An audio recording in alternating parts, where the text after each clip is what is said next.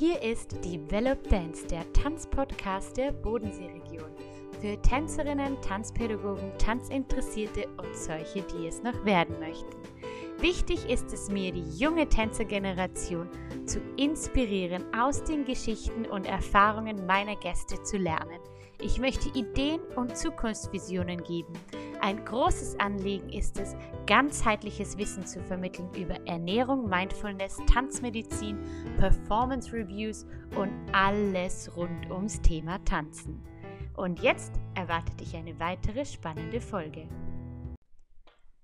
Heute sprechen wir über ein Thema, das im normalen Tanzunterricht, im Hobbytanzunterricht immer ein bisschen zu kurz kommt, denn wir unterrichten eigentlich immer nur die physische Bewegung, die Tanzschritte und die Tanzbewegungen und Choreografien.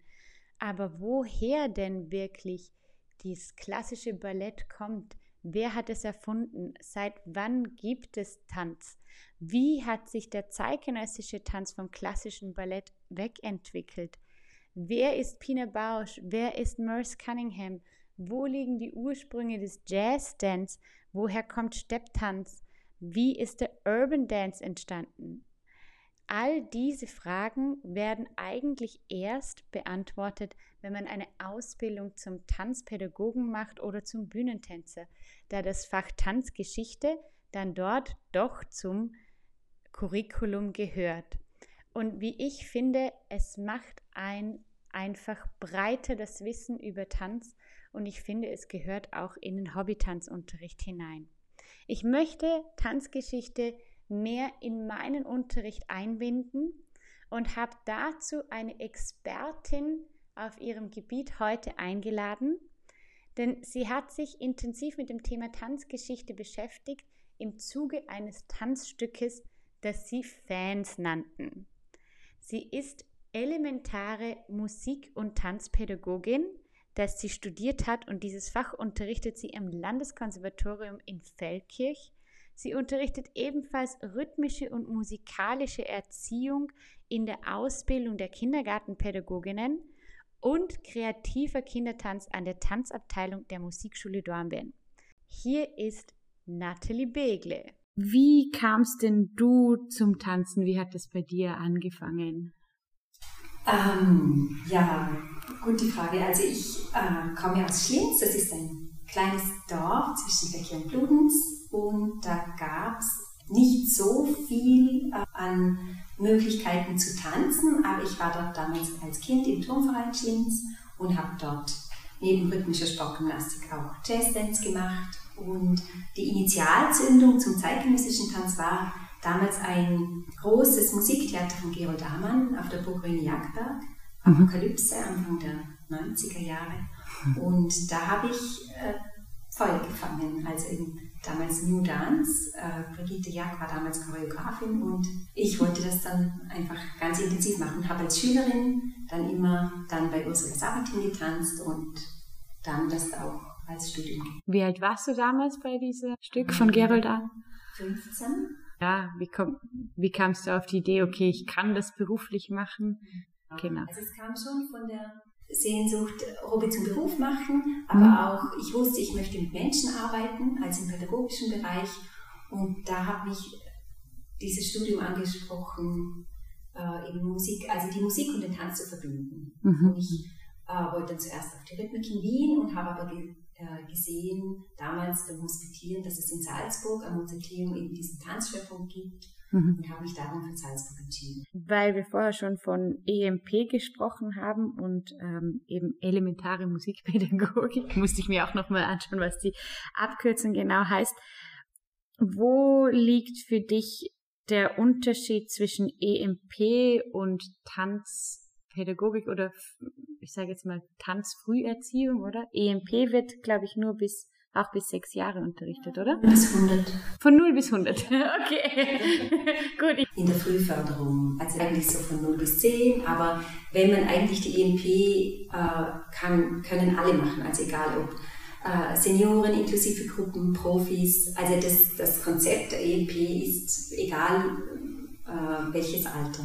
Also du, du musizierst und bewegst und äh, äh, gemeinsam in der Gruppe und findest deinen eigenen Ausdruck und das ist für alle Gruppen möglich. Und äh, für die Kinder, so also wenn ich mir die Übungen dann anschaue, denke ich mir, ja, die unterscheiden sich nicht so stark jetzt zu der tänzerischen Früherziehung, oder? Weil wir in der tänzerischen Früherziehung auch versuchen, mit, mit Rhythmus zu arbeiten oder mit Sprache und mit Bewegung, das zu verbinden, ich glaube, der oder? Der Unterschied ist nochmal die Einbeziehung von Musik in der EMP. Musik und Bewegung gekoppelt oder auch das Erfahren von Musik über Bewegung. Tanz, also in der tänzerischen Früherziehung ist ganz klar äh, der Tanz im Mittelpunkt und auch die Körperbildung und das ist ein Teil der EEP, aber nicht der Hauptschwerpunkt. Aber manche Methoden sind ident, äh, auch der, ganzheitliche Anspruch, glaube ich, ist auch ident oder auch die, die Philosophie von tänzerischer Früherziehung und EEP, dass äh, ich dort ansetze, dass das Kind äh, selbst, äh, selbst den Weg findet. Wenn man so tänzerische Früherziehung sieht oder, oder auch unterrichtet, dann ist da glaube ich, die, die starke Parallele dazu. Mhm. Aber in der MP ist ganz klar, auch die, also ist die Musik, steht da schon im Vordergrund. Äh, in meiner Ausbildung sind Musik und Tanz eigentlich gleich wichtig, aber auch speziell am Orphinstitut so. Das ist zum Beispiel in anderen EP-Ausbildungen nicht so stark, dass der Tanz so, so eine große Bedeutung ja. ist so was Eigenes am Orff-Institut, dass das wirklich Musik und Tanzpädagogik Ich habe mich ja vorher, haben wir ja Vorgespräche geführt und habe dich auch gegoogelt, wie ich immer allen sage, und gesehen, du hast ja noch einige Studien angehängt und hast noch in Bern eine Ausbildung gemacht, ein wissenschaftliches Tanzstudium oder Tanz und Wissenschaft, was ähm, ja, das interessiert mich, weil ich mir dann denke, wie passt Tanz und Wissenschaft zusammen, da Tanz doch eher emotional und kreativ ist und die Wissenschaft rational, würde ich jetzt mal so von, von mir aus sagen. Aber du hast mir auch im Vorgespräch gesagt, für dich ähm, hängt das ganz stark zusammen und es, es braucht die Wissenschaft zum Tanz. Kannst du da ein bisschen. Also mein Studium in Bern, das hat mir schon nochmal neue Türen aufgemacht. Also äh, das Studium hieß äh, Tanzkultur, was ein Nachdiplomstudium und äh, es war auch wissenschaftlich angelegt, auch praktisch, sehr, sehr viel Praxis, aber eben dieser Blick, dieser wissenschaftliche Blick über äh, eben auf die Geschichte, auf die Soziologie, äh, dann auch natürlich dieses, ähm, also da, da waren noch andere Module dabei, aber gerade diese Tanzgeschichte hat mich sehr fasziniert und auch das Tanzsoziologische. Äh, ich denke, zu, selbst zu tanzen und dann das zu verstehen, was ich mache, ist, ist unabdingbar, also ist enorm wichtig. Also ich kann mhm. dann einfach das alles, was ich sehe und fühle, nochmal anders einordnen. Mhm.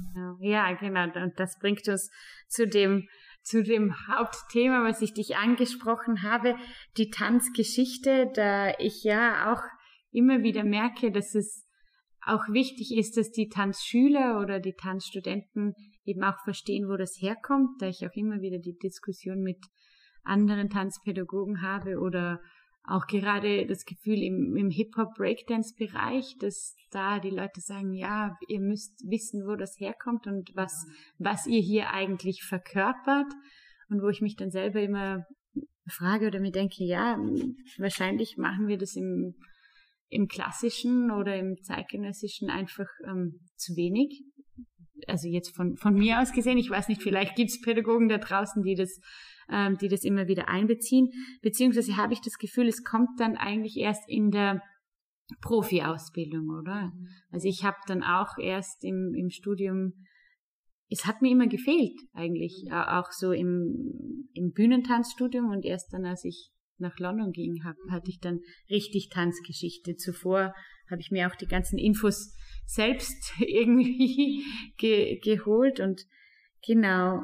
Und da warst du die Expertin für mich, weil ihr habt ja das Stück Fans gemacht mit eurer Company Bewegungsmelder.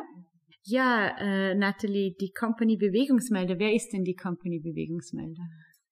Die Company Bewegungsmelder äh, habe ich zusammen mit Alexandra Vohl gegründet, mhm. 2006, als wir nach unserer Salzburger Zeit wieder in Vorarlberg gelandet sind Und wir haben auch damals begonnen, Tanz im öffentlichen Raum zu machen. Das war so damals unser, äh, unser, unser Fokus, Tanz unter die Leute zu bringen. Eigentlich äh, haben wir unser erstes Stück in, in die Wochenkarte in den Zügen äh, Vorarlbergs getanzt und auch das zweite Stück äh, im öffentlichen Raum in, in Bregenz auf Zebrastreifen. Und Fans war dann eigentlich so ein äh, Beweggrund, äh, wie kann ich Tanz über das Wissen seiner Geschichte an die Leute bringen. Denn Leute, die nicht viel von Tanz wissen, die haben auch eine Hemmschwelle, ah, das ist so abstrakte Kunst für mich, da habe ich keinen Zugang. Mhm. Und wir haben versucht, über das Wissen von Tanz Leute zum Tanz oder mal so diese Hemmschwelle zu brechen. Äh, das ist eine Kunstform wie Musik, Literatur, bildende Kunst. Äh, die Kunstformen, die kommen ja alle in den Schulen vor, die haben wir von klein auf immer. Mhm. Und Tanz ist quasi in den Schulen, wenn ich nicht gerade eine total engagierte äh, Sportlehrerin habe, präsent und schon gar nicht in der Theorie. Und ich denke, das ist ein Zugang, den wir, da, wo wir nochmal eine Tür öffnen können, um Leute überhaupt zum Tanzen zu bringen, entweder selbst oder auch als, als äh, Tanz zu sehen, also wirklich mhm. Bühnenstücke zu schauen. Und wir haben dann 2010, äh, als äh, auch die Miriam Steinbock in unsere Company gekommen ist, äh, beim Tanzkongress in äh, Hamburg, Kampnagel, war damals Thema von äh, dem da habe ich jetzt, jetzt nämlich echt extra nachgeschaut, äh, wie der damals hieß, FUFA der Mobilität, der hat nämlich, weil 2019 ja drei große Pioniere des Tanzes gestorben, Cunningham, Bausch und Michael Jackson. Und der hat damals eine Lecture-Performance gemacht, die war so genial über die drei und hat Verbindungen gesucht von mhm. den dreien. Und ich fand das faszinierend, wie eine Lecture-Performance auf unglaublich äh, ästhetische Art ähm, äh, eine Vermittlung, eine Wissenschaftsvermittlung eigentlich, äh, also wie das transportiert werden kann über so eine, eine getanzte ähm, Geschichte mhm. von denen drei. Und da kam die, bei uns die Initialzündung bei Alex und mir, wir können eigentlich ein Bühnenstück machen, eine Lecture-Performance, äh, wo wir auch die Geschichte, und wir haben es uns damals dann gleich mal groß gesteckt, quasi äh, genau des 20. Jahrhunderts. Und da haben wir so einen Streifzug gemacht. Also die Grundidee war, das Wissen der Tanzgeschichte an die an den Mann zu bringen und an die Frau quasi. Ja, ja, genau. Ja, das ist noch spannend zu erzählen für die, für die Zuhörer. Die Miriam Steinbock war ja auch schon im, im Podcast und sie hat da eben auch erzählt, wie sie total fasziniert war von Alexandra Vohls und deiner Performance äh, auf der ähm, am Zebrastreifen, genau, oder im Zug. Ich glaube, beides hat sie gesehen und sie war da sofort in den Bann gezogen und das war so äh, spannend zu hören und dass sie dann doch schlussendlich bei euch dann gelandet ist und super.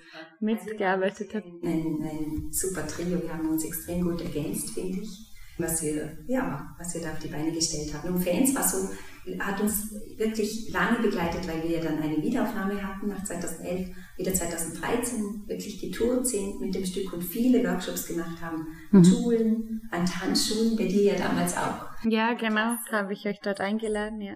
Ja, eben, das war, das war sehr spannend und das hat mich eben wieder dazu gebracht, ja, weil ich es immer wieder im Unterricht merke, dass mir das auch wichtig ist, das, das weiterzugeben, weil wir ja, wir unterrichten Modern Dance, zeitgenössisch, und ich kann nur von mir sprechen, ich glaube, die neue Generation an Tänzern, wir lernen, also das ist mein Gefühl, wir lernen alle Tanztechniken, äh, Modern Tanztechniken, aber durch dass es die Zeit ja stetig weitergeht und sich das auch stetig weiterentwickelt, vermischen sich diese ganzen Techniken. Oder ich denke mir dann auch manchmal, wenn ich in, äh, in Stunden bin, denke ich mir selber, ja, in was für einer Stunde bin ich jetzt gerade oder was, was unterrichte ich, oder? Und da fände ich es wichtig, den Schülern weiterzugeben, ja. Wie habt ihr das in euren äh, Workshops gemacht? Wie habt ihr das aufgebaut? Also wir haben die Workshops sehr nahe an unserem Stück eigentlich angelegt und haben mal zunächst aufgezeigt, wo quasi der, der, der Aufbruch war vom klassischen Ballett, das ist ja quasi bis ins äh, 20. Das war ja die einzige Bühnentanzform bis dahin. Um die Jahrhundertwende ähm, mit der ganzen Industrialisierung kam dann eben diese Aufbruchstimmung der Ausdruckstanzbewegung. Also wir sind auch da in unseren Workshops äh, immer, also in der Chronologie eigentlich, was passierte äh, gesellschaftlich und was passierte dann im Tanz. Also wir haben das immer so ein bisschen gegenübergestellt. Mhm. haben wir eben angefangen äh, mit alle schlüpfen quasi in dieses Korsett von der Klassik, äh, äh, dann weg mit dem Korsett und barfuß und äh, alle, die lange Haare hatten, konnten sich noch besser vorstellen, in einen quasi Körper einer Isadora Duncan zu schlüpfen. Äh, immer wieder ein Lehr, Choreografien getanzt, wie zum Beispiel bei Isadora Duncan Water Study und haben das immer mit den Schülern angetanzt. Und es gab natürlich einen Unterschied, ob ich jetzt bei dir in der Tanzschule war und vorausgesetzt habe, okay, die kennen sich schon aus mit Klassik, mit Cunningham, mit Graham, also denen ist das ein Begriff. Oder ob ich, wir waren natürlich in vielen Schulen, wo die Schüler noch gar nie was von Tanz gehört hatten. Die haben dann unser Stück gesehen und haben dann einen praktischen Workshop gemacht und haben zwei Stunden lang mit uns das nachgetanzt. Und das auch wirklich nachzuempfinden. Wie fühlt sich eben das an in der Ausdruckstanzbewegung oder dann wieder in, in äh, die Handschuhe eines Courtiers am grünen Tisch zu schlüpfen oder dann äh, Graham-Style zu tanzen und der total abstrakte Zugang mit Cunningham. Also so haben quasi wirklich bis in die äh, Zeitgenossen der 1990er Jahre genau nachgestellt und war war schon sehr, sehr lustvoll. Und ich glaube, das ist auch der Schlüssel, das lustvoll zu gestalten, dass die Schüler das nachher Das er erfahrbar zu machen, oder? Also nicht nur die, die Theorie vor sich zu haben und ein Handout mitzugeben, so, das kam jetzt im, im Stück vor oder das, so, so ist die Tanzgeschichte, ja. Ja, das war, ähm, ich habe mir euren Trailer nochmal angeschaut und ich habe damals das Stück auch gesehen und ähm, für mich war das sehr spannend, weil im Trailer kommen ja die Namen nicht vor, aber ich habe dann für mich so auf Vorbereitung für das Gespräch wie so ein Ratespiel auch draus gemacht, so wen, wen erkenne ich denn jetzt alles? Und du hast mir auch gesagt, es sind ja wahnsinnig viele Pioniere, oder? Und ihr habt das ja zuerst auch groß angelegt und viele Namen drinnen gehabt. Und dann hast du mir erzählt, wurden da einige rausgestrichen. Einige, also wie ich habe nicht den Grundtext, der kam von mir, da unglaublich viele Leute drinnen, weil ich mir gedacht habe, man kann die Geschichte des Tanzes nur verstehen, wenn diese Namen drinnen sind. Und wir mussten es, da, damit wir es überhaupt auf 60 Minuten runterkürzen, weil sonst wäre das ein Stück von fünf Stunden geworden. Also wir mussten es einfach aufgrund des Formats runterbrechen und darum eben diese Entscheidung, wir äh, nehmen natürlich bedeutende, jetzt geschichtlich, eine Duncan, eine Graham, äh, mhm. Jos und Co., aber vor mhm. allem bei den Zeitgenossen nehmen wir die, die für uns, von denen wir Fans sind. Und darum mhm. dann die Entscheidung, wir nennen das Stück Fans. Also unsere Lieblingschoreografen, Choreografinnen, die natürlich auch bedeutend sind für die Tanzgeschichte. Im Prinzip ja alle. Manche sind natürlich noch größer und wichtiger, weil sie auch Neuheiten gebracht haben, ästhetische Neuheiten oder neue Zugänge, wie Tanz noch gedacht werden kann oder konzipiert werden kann. Aber en gros sind es eigentlich die, die uns ganz wichtig waren. Und das sind natürlich einige durch den Rost gefallen. Das hat meiner Tanzwissenschaftsseele dann, äh, dann, geblutet, aber das, das war auch gut so. Ja, ich habe ähm, eben um ein paar Namen, jetzt hast du eh schon ein paar gesagt, also Isadora Duncan hattet ihr, Laban, da war ich ja bei der, bei der Schule auch, Kurt Joos, äh, Merce Cunningham, der eben im selben Jahr gestorben ist wie äh, Pina Bausch und äh, Michael Jackson. Yvonne Rayner hattet ihr auch, das, ja. no, das No Manifest von Yvonne Rayner hatten wir für die Postmodern ähm, bei Alexandra da im Vorjahr im Rahmen äh, vom Kunsthaus Bredens ihr Stück getanzt hatte, das Trio A. Quasi auch äh, wirklich das gelernt von einer Tänzerin von Yvonne Rayner und darum äh, hatte sie auch die Lizenz dazu, das wirklich auf der Bühne tanzen zu dürfen. Weil mhm. wir hatten ja urheberrechtlich habe ich mich als Produktionsleiterin ziemlich in die Stiefel gesetzt, überhaupt das alles abzuklären, weil wir ja immer in der Grauzone waren von Tanzzitate auf der Bühne und urheberrechtlich geschütztes Material, das wir ah, ja. zeigen dürfen oder nicht. Ich hatte mit allen Komponenten Kontakt. Okay. Ich hatte wow. nicht von allen die Rechte. Wir haben auch darum äh, Sachen gestrichen oder Sachen anders verpackt, zum Beispiel Pina Bausch äh, da dürfen wir eigentlich gar nichts zeigen und das haben wir dann anders gelöst über mhm. Erzählung und Bildmaterial. Äh, und das haben wir dann ver verstärkt dann in den Workshops gemacht mit den Schülern, denn Workshops wieder anders als ja. Bühne zeigen. Also das war dann äh, schon spannend, auch die Urheberrechte. Also ich habe mich an ganz vielen Stellen auch damals mit den Tanzquartieren immer wieder ausgetauscht. Und da hat sich sicher einiges getan oder hoffentlich, da bin ich nicht auf dem Laufenden, aber circa sieben Jahren war das nicht, nicht so ohne. Äh, da haben sie Fotografen und die Musiker ziemlich gut abgeklärt. Ja, das ist ja auch immer wieder die Frage im Tanz, oder? Wann, wann ist es geklaut oder ja. wann ist es kopiert? Und ja. ähm, ich meine, Inspiration holt man sich überall, oder? Und, und für uns war es aber ganz klar, wir klauen nicht, sondern wir nehmen Repertoire und zeigen das, wie es war oder in Anlehnung. Äh, ganz genau äh, wird es ja nie oder ganz schwer, aber wir wollten einfach die verschiedenen ästhetischen Zugänge zeigen. Und ja, da haben wir teilweise Rückmeldungen bekommen, war so super, äh, macht das unbedingt,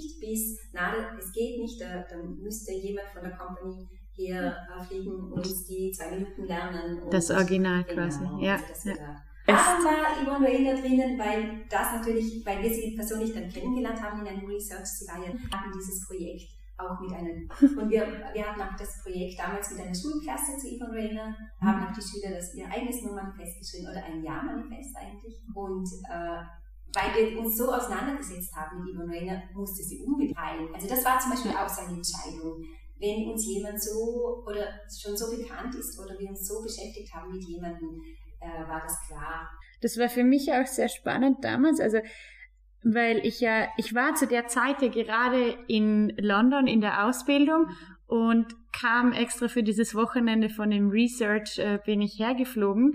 Und das Spannende für mich war, aber ich habe mich ja auch davor mit Tanzgeschichte eigentlich beschäftigt, also freiwillig oder aus Interesse natürlich, weil es nicht in der Ausbildung hatte davor.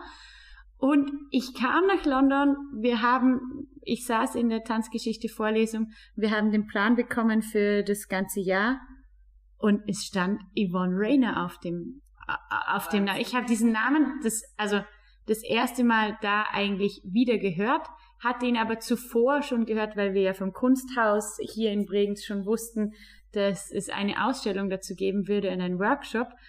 Und das war so spannend, wie das da wieder zusammengefunden hat, wo ich zuerst gedacht habe, noch, also tut mir leid, liebe Yvonne, aber noch nie was von der Frau gehört und dann plötzlich kamen äh, die, Ver die Verbindungen da dann. Ja.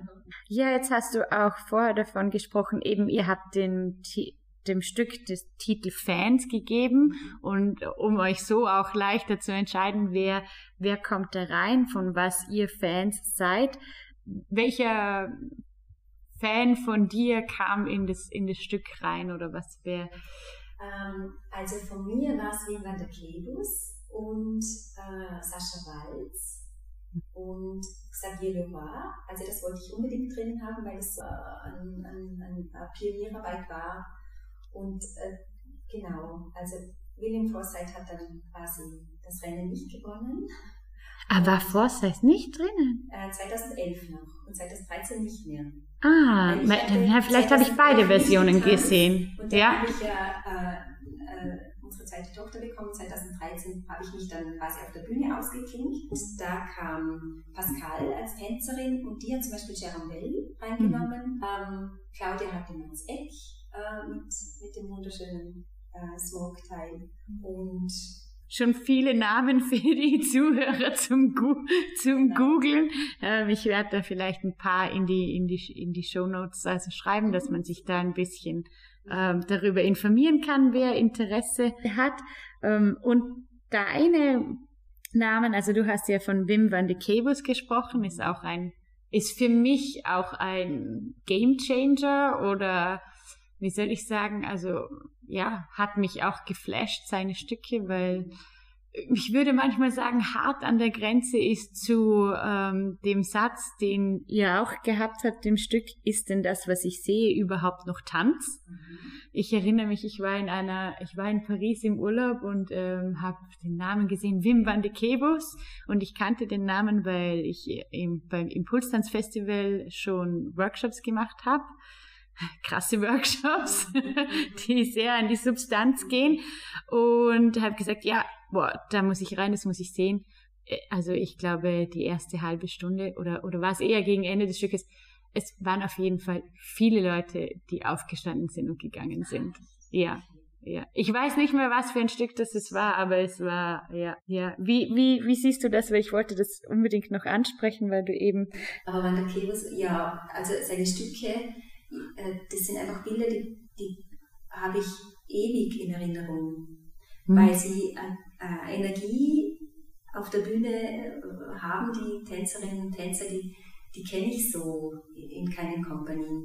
Und wahrscheinlich, weil er mit diesen Reflexen arbeitet und dies, diesem Instinkt und diesem im Moment, ganz im Moment sein und im Moment reagieren müssen. Durch seine Tools schafft er da eine Präsenz, die ist unglaublich. Und das ist schon sehr faszinierend. Sein, sein Zugang, weil die sind so ein phys extrem physischer Zugang. Ja, ja.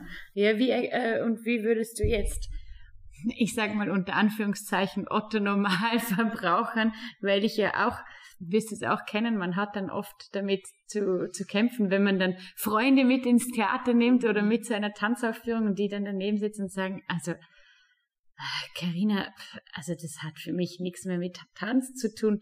Wie wie erklärst du denen das oder was? Ich tue mir da auch immer selber schwer, die Worte ja, dafür zu finden. Darum frage ja, genau, was ist zeitgenössischer Tanz? Ja, ja. Ähm, oder auch schon Modern Dance, wenn Leute kommen in die, in die Tanzschule oder zum, Tanz, zum Schnupperstunden zu machen und fragen, ja, was kann ich mir darunter vorstellen? Was kommt da auf mich zu? Ich sage dann immer, einfach mal ausprobieren am besten, weil ja, es ist echt schön, sagt ja. Also ich, ich sage immer, zeitgenössisch Tanz, Tanz der Gegenwart, der sich immer verändert und da fließt alles rein an äh, Strömungen, was, was sich Leute im Tanz überlegt haben oder, oder aber weil Tanz eben so riesig und breit ist und trotzdem ist es eine Nische, also es kennen nicht so viele, da ist es, das ist wahrscheinlich die Krux oder die Schwierigkeit dabei, das dann zu erklären. Ich meine, wir haben es ja vom Konzepttanz der 90er mit äh, ein Körper steht still äh, auf der Bühne oder auch nochmal Paxtons äh, 60er Jahre Stück von, vom Gehen oder auch Gehen mhm. ist Tanz. Steve Paxton, oder? Mhm. Mhm. Und äh, also von der Bandbreite bis zu einem eben Mats Eck, der noch klassisch sehr angehaucht ist und es trotzdem bricht mit Alltagsgestus. Und also es ist ja alles, alles schon Tanz im weitesten Sinne.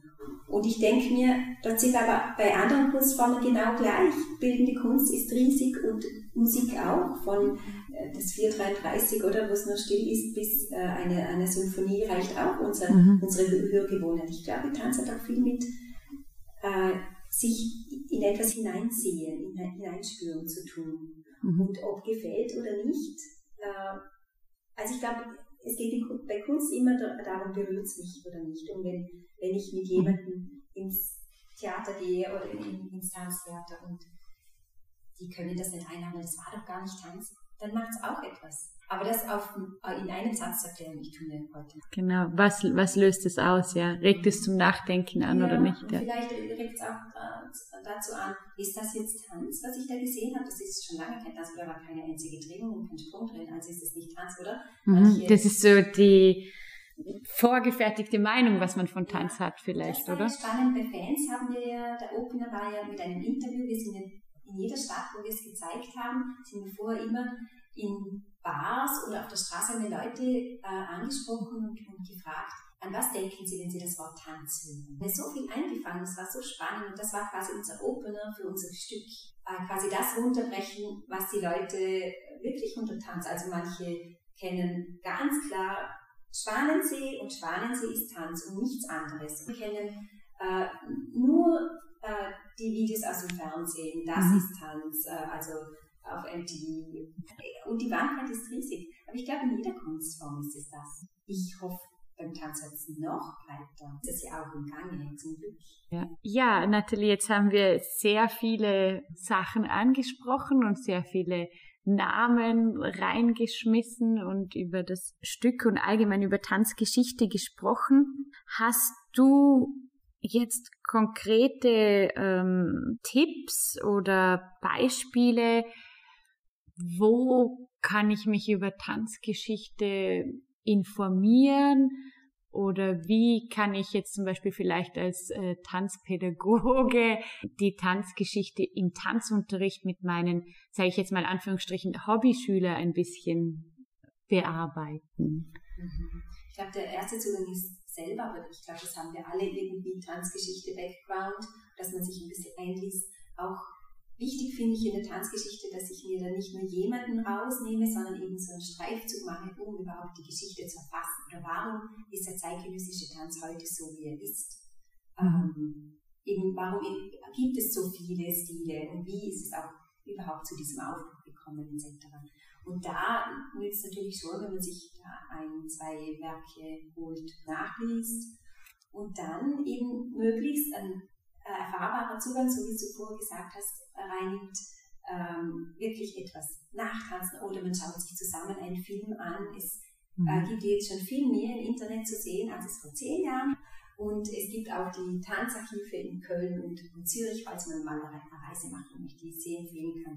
Habt ihr da ähm, genau, auch, recherchiert? auch recherchiert? Und da gibt es sehr viel äh, Bildmaterial einfach auch. Äh, auch wenn man nur Fotos hat, kann man die mit den Schülern nachstellen. Also wirklich mal an, anhand von Foto- und Filmmaterial selber die Schüler auch etwas nachtanzen lassen oder nachstellen lassen und auch eben immer das Hintergrundwissen dazu, warum hat die Choreografin so äh, diesen Stil entwickelt, was war ihr wichtig, in welcher Zeit hat sie gelebt? Und wie war die Gesellschaft überhaupt da so drauf. Also das muss auch nicht viel sein, äh, also äh, muss wegen dem nicht 30 Seiten wälzen mit seinen Schülern, also möglichst ähm, erlebbar machen. Mhm. Und da gibt es auch die, gerade im, im äh, eben Cunningham wäre sowas mit, äh, ich würfte verschiedene Sequenzen, so nach dem aleatorischen Prinzip, wie er gearbeitet hat. Und ich nehme auch nach dem Zufallsprinzip Cage-Musik rein, also dass man es wirklich so ein bisschen nachstellt auf seine Methode oder auch ein, von einer Bausch äh, was rausnehmen, wie eine Kampfszene als Kontaktruf und diese mit den Schülern nachstellen, was sich super eignet. Ja. Also es gibt immer wieder Motive, die kann ich eben äh, den Schülern weiter, äh, weitergeben und gerade auch in der, in der Impro-Schiene, also im Postmodern gibt es äh, sehr viele gute Ideen, die ich mhm. eben allein schon im, im, Gehen auf der Bühne, wie kann ich gehen, wie sind Abstände, was, was mache ich, wenn ich jemand kreuze. Und also ganz Basics, die ich äh, reinbringen kann, damit sie Improvisation erfahren, auch wenn es komplette Leiden sind. Oder ich nehme einfach äh, nur vier kurze Motive aus Waterstudy von Isadora Duncan raus. Oder ich mache äh, ein Stück von der Kerstin übrigens, das äh, Beyoncé hat das eh kopiert in ihrem Musikvideo, das interessiert dann wieder die, die Jugendlichen, die ja. Jugendlichen, dass ich vielleicht dieses Musikvideo gegenüberstelle mit, mit dem Original. Wir nehmen uns Stühle und versuchen drei äh, kurze Motive aus dem Stück rauszunehmen und das nachzutanzen. Das machen sie im eigenen Timing. Oder auch, ich schaue mir von Queen äh, das I Want to Break Free an, da wird nämlich auch zitiert, Nischinskis Frauen und schauen, wie sie tanzen kann. Geht mhm. das überhaupt? Wir haben da auch immer wieder, dass die Schüler das selbst ausprobieren. Also wir bringen eine Idee mit und sie entwickeln in dieser Denkweise des Choreografen. Ja. ja, und ich beziehe es vor allem immer wieder ins Jetzt denken, das geht's auch. Und vielleicht entsteht dann eine Gesamtchoreo von allen Stilen und sie bauen sich selber was, je nachdem, wie, wie, wie viel Zeit.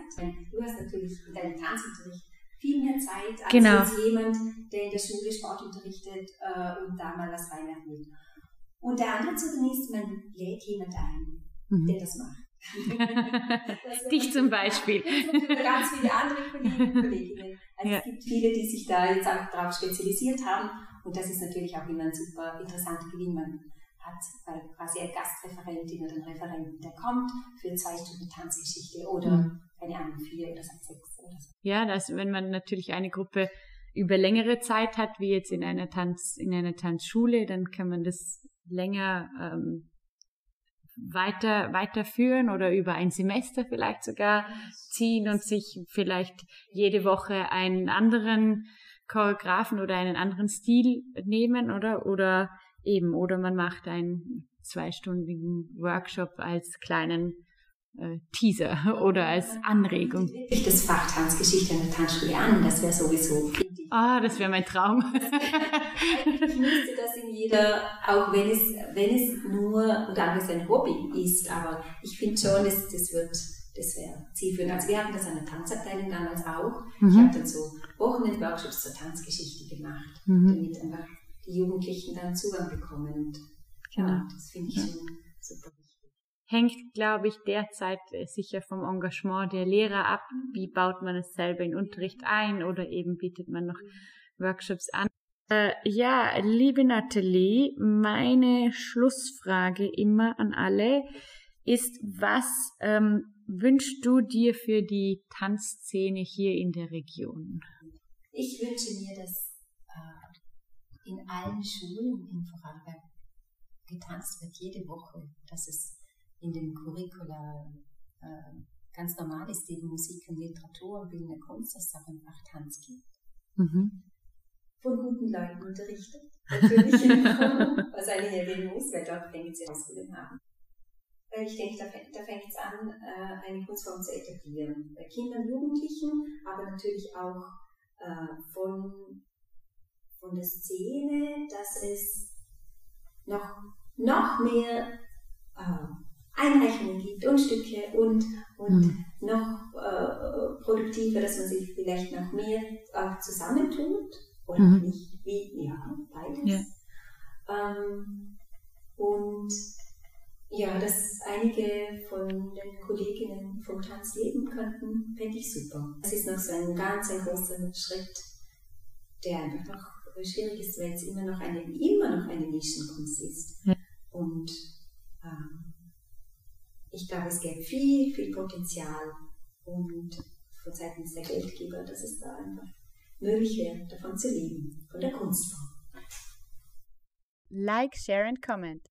Erzählt all euren Freunden davon. Hinterlasst mir eine nette Bewertung auf Apple Podcasts. Wenn ihr immer up to date sein wollt, folgt mir auf Instagram unter @developdancepodcasts oder kauft ein Merchandise-Teil auf meiner Webseite unter www.carinahuber.com. Unterstützt so mich und den Podcast. Ich freue mich auf viele weitere spannende Folgen.